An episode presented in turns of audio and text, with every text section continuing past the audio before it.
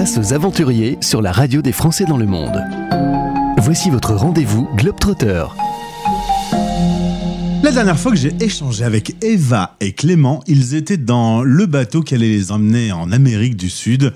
Magie de la technique, c'était super, on a passé un bon moment. Eux aussi ont fait la grande traversée.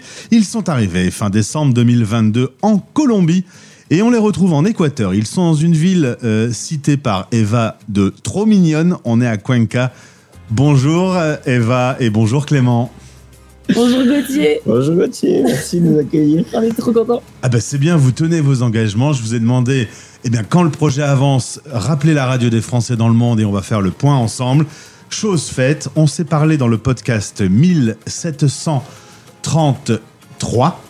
Comme ça, si vous voulez réécouter la précédente intervention, vous tapez français dans le monde 1733 et vous trouverez ce podcast. Vous êtes parti pour euh, un objectif, euh, euh, rendre votre voyage plus vertueux.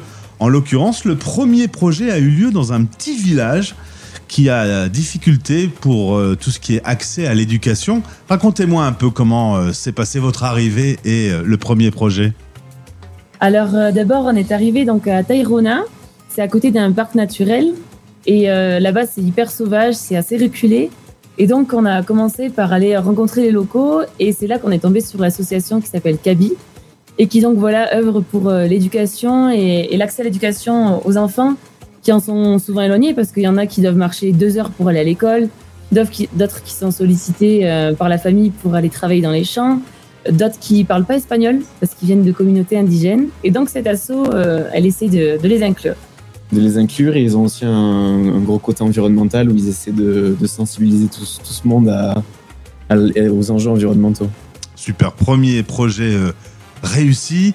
Euh, les rencontres se font facilement, les gens sont ouverts et vous attendent avec le sourire oui, bah, franchement, on a eu un trop trop bon accueil euh, quand on est arrivé là-bas. À la ferme, on connaissait tous les voisins et euh, on était invités à des anniversaires. non, franchement, c'était très sympa, très sympa et tout le monde est très coopératif en fait, puisqu'on les comporte et mhm. d'inclure le plus de monde possible, le plus de parties prenantes. Et, euh, mhm. ça embarque beaucoup de monde avec, avec une bonne humeur. Ouais. ils sont contents d'être associés, d'avoir un projet commun. Alors après, vous partez, euh, vous quittez la Colombie et vous partez vers l'Équateur. Là, il faut quand même parler de ces 40 heures de bus. À mon avis, elles vont rester dans vos mémoires. Les routes sont quasi impraticables. Le passage à la frontière a été compliqué. C'est un bon souvenir, c'est un bon souvenir ces 40 heures en bus? Euh, C'est un bon souvenir maintenant que c'est un souvenir. Mais sur le moment, c'était euh, c'était pas si agréable que ça. Mais bon, ça fait partie du voyage aussi. On, évite de prendre l'avion au maximum. Donc, on savait qu'on aurait des, des longues distances à parcourir, des longs trajets qui sont souvent euh, sous-estimés par les compagnies de bus. Ah oui. Euh, mais non, puis là, en plus, il y avait eu des éboulements de terrain, donc des routes bloquées, beaucoup d'embouteillages. Euh.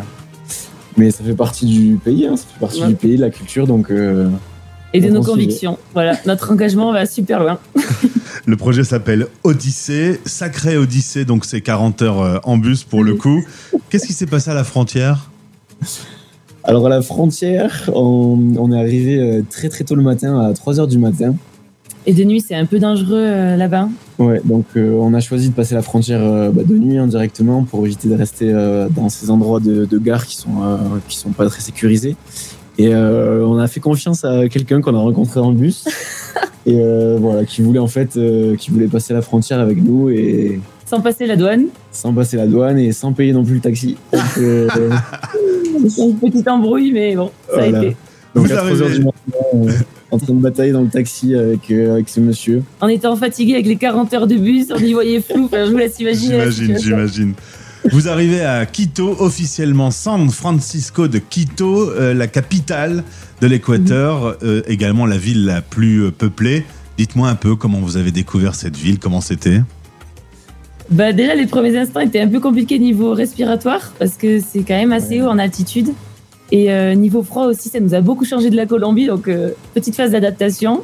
Et surtout aussi pour récupérer la fatigue du trajet, donc on a bien dormi. Ouais. Euh, Quito est vraiment sur, euh, sur un mont. Hein, quand on voit les photos de, de, la ville, mhm. c'est un, mont et la ville est tout en haut du mont. C'est très ça, très ouais, haut, c'est c'est ça, ça. c'est très haut. On est à 2800 mètres et euh, on est ouais, très vallonné, entouré par des, par des montagnes, des collines. C'est très beau. Mhm.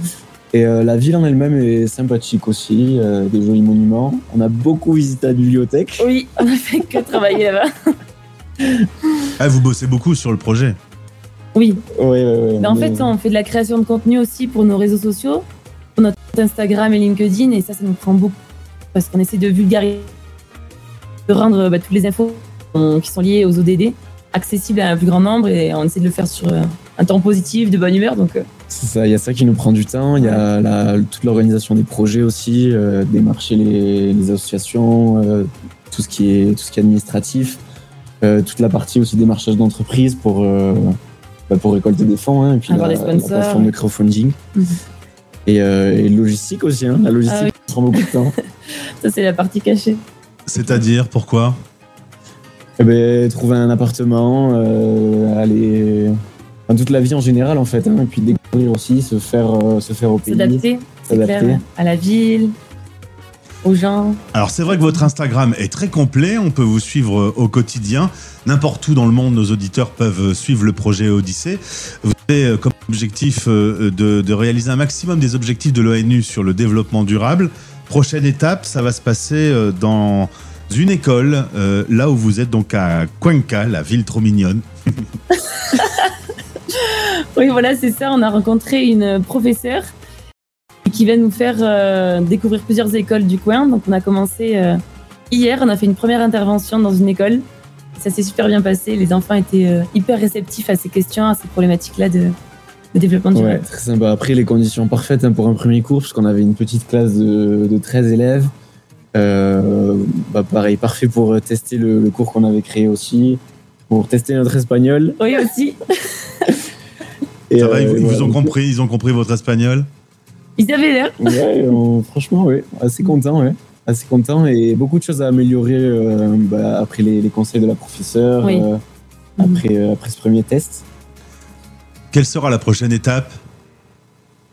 Alors, euh, on voulait aller au Pérou, mais en ce moment, c'est un peu compliqué niveau euh, politique. Il y a eu un, un soulèvement. Donc, il y a des blocus dans quelques villes. Alors, pour l'instant, on ne sait pas trop. Et sinon, ce sera Bolivie. C'est ça. Vous êtes parti pour une aventure de combien de temps?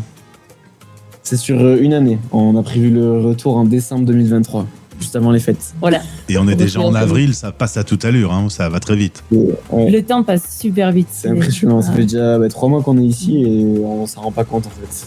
C'est sûrement aussi parce qu'on se plaît bien dans cette aventure et, et qu'on est passionné. Donc, euh, Bon, est-ce qu'il y a un petit truc euh, croustillant à raconter aux auditeurs? Est-ce que vous vous êtes engueulé dans ce périple?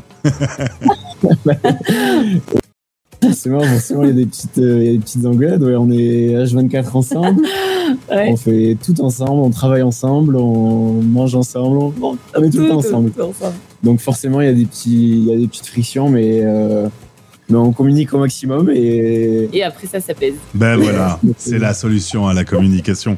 En tout cas, vous bossez bien la, communi- la communication de ce projet. Je vous invite à découvrir le projet Odyssée. Le compte Instagram est dans ce podcast.